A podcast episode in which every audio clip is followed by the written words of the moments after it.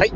お疲れ様でございます。スーパービートクラブでございます。えー、この番組はですね、私、現在40代半ば、絶賛中年親父なんですが、毎朝朝4時に起き、そして毎月20冊以上の本を読み、そして、そして1ヶ月300キロ以上走るというですね、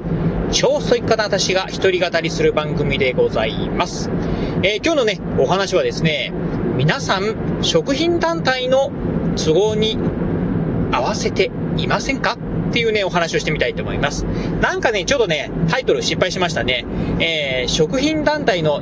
えー、ま都合って言えばいいのかな？うん。まあわかんないです。あの、タイトルはね、まあ適当にね、つけました。本当ね、今ね、つい思い、えー、まあ、思いついたことをね、まあ、そのまま喋っちゃったんですが、今日はね、まあちょっとね、まあいろんなね、あの、イベントごとのね、えー、食べ物に関するね、イベントごとについてね、お話をしてみたいと思います。えー、今ね、このね、ラジオ収録しておりますのが、今日ね、2月の6日月曜日でございます。まあ2月というとですね、いろんな、まあね、食べ物関係でですね、いろんなね、イベントがあるかなというところなんですが、まあ食べ物関係で言えばいいのかな？うん、まあなんて言えばいいかわかりませんが、まあ2月イベントごとがね、いくつかあるんですが、えー、まずはですね、まあ先日ありました、2月3日ですね、まあいわゆるね、節分ですよね。うん。まあ、あこの節分、ああ、ね、えー、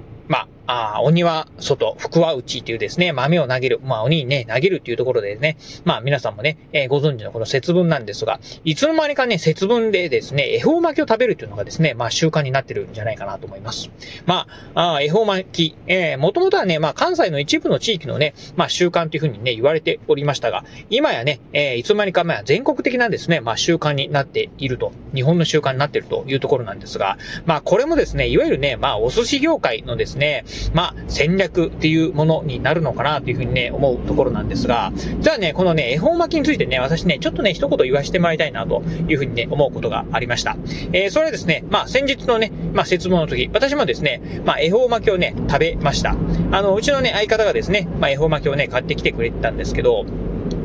あのー、恵方巻き、なんか、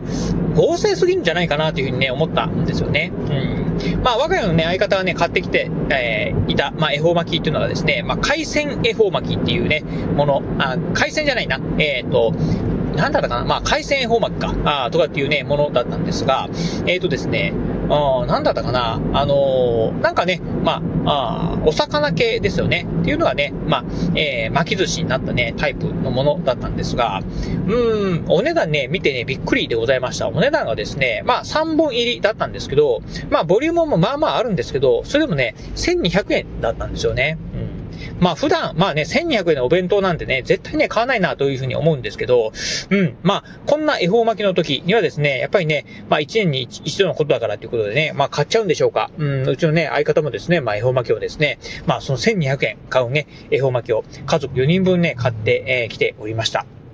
うん。まあね、個人的にはね、あの、そういう海鮮系のね、恵方巻きっていうのはですね、なんかね、食べづらいんですよね。うん。こう、ガボッとね、かぶ、えー、かぶりついた時にですね、恵方巻きに。なんか、あの、うまくね、こう、具材がですね、あの、噛みちぎれなくてですね、結局、なんかね、全部のね、具材がね、ズルズルズルとね、出てしまうというふうな感じで、なんか食べづらいなと。えー、そしてですね、まあ、海鮮、私ね、まあ、個人的にはね、海鮮、えー、は、まあ、海鮮は海鮮でね、嫌いではないんですけど、普通のですね、まあ、あのー、かんぴょうであったりとか、ね、あの、えー、卵であったりとかですね、だし巻き卵であったりとか、そういったのが入ったですね、まあ、恵方巻きを食べたいんですけど、なんかね、そんなね、豪勢なやつになってて、うん。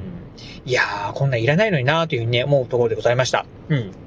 まあ普段ね、そういう、まあなんでしょう、あのー、スーパーのね、まあお寿司コーナーとか行くとですね、まあどんなに高くてもね、800円、900円、まあ一人前ぐらいなのが、なんでこんなに高いのかなというふうにね、うん、やっぱりこれもね、まあお寿司業界のですね、まあ、えー、策略なのかなというふうにね、思ったところなんですよね。うんまあ、そしてね、まあ、2月。まあ、2月といえばですね、もう一個ね、まあ、やってくるものがございます。まあ、それは何かというとですね、皆さんご存知のですね、バレンタインデーでございます。まあ、2月の14日、ね、バレンタインデーなんですが、うん。まあね、このバレンタインデー、うん。まあ、これもですね、まあ、チョコレート業界のね、策略と言ってもね、よろしいんじゃないでしょうか。ああ、女性の方はですね、まあ、男性にですね、まあ、日頃の感謝の気持ちを込めてですね、チョコレートを送る、このバレンタインデーなんですが、うん。まあ、ね、えー、今やですね、まあね、えっ、ー、と、日本のですね、まあこの2月の14日、まあ風物詩になってるんですけど、うーん、まあこれもですね、ああまあまあ、チョコレートはね、まあ大好きな方はね、いいかなと思うんですが、まあ私みたいにですね、もう完全にね、甘いものを食べない人間にとってはですね、もういらない風習だなというふうにね、思うところなんですよね。うん。まあスーパーなんかに行くとですね、ダーンとですね、まあチョコレートコーナーがですね、あってですね、まあいらないのになあ見るとね、私もですね、チョコレートね、まあ、あ大好きな方なんでね、食べたくなっちゃうんですよね。うん。なのでね、まあ勘弁してほしいなというふうにね、思うところなんですよね。うん。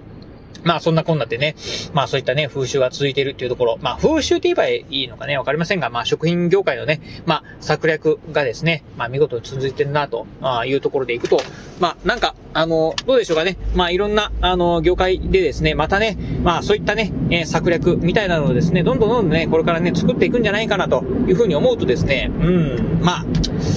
こういうのはね、まあどうなのかなと。うん、まあ乗っかってしまう方がね、の、えー、悪いの、まあ悪い、悪いかどうかわかりませんけど、乗っかってしまう方が乗っかってしまう方なのかもしれませんが、ああ、まあね、うん。まあ、ちょっとね、やっぱり、うん、まあ、バレンタインデーにしろですね。まあ、普段ね、ないようなね、まあ、高級なね、まあ、チョコレートは食べれるというところはね、よろしいのかもしれませんが、うん。まあ、あちょっとね、どうかなと。まあ、あ特にね、先日のですね、恵方巻きで、まあ、ふとね、そんなことをね、感じたところがありましたんで、えー、そんなね、今日はお話をさせていただいた次第でございます。まあね、ちょっとね、取り留めのない話になってしまったんですが、うん、な、あとね、まあ、2月、本当はね、2月の3日のね、まあ、この節分のと、えー、とく、えー、時、まあ、翌日ぐらいにね、お話ししたかったんですけど、ちょっとね、最近ね、仕事がね、バタバタしてたんでね、少しね、遅れてね、お話をさせていただいた次第でございます。はい、ということで、えー、まあね、私は、まあ、先ほど言いました通り、えー、ちょうど1年前からですね、まあ、甘いものを完全にね、えー、立つというシュガーフリー生活を始めておりますので、えー、バレンタインデーはですね、まあ、私にとってはね、関係ないイベントになるかなと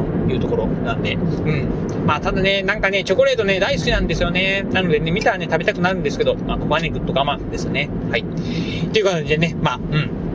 ちょっとね、まあ最近のね、イベントについて、これはね、食品業界のね、まあ策略だなというふうにね、思ったんでね、ちょっとね、今日は愚痴ってみました。はい、ということで今日はこの辺でお話を終了いたします。今日もお聴きいただきまして、ありがとうございました。お疲れ様です。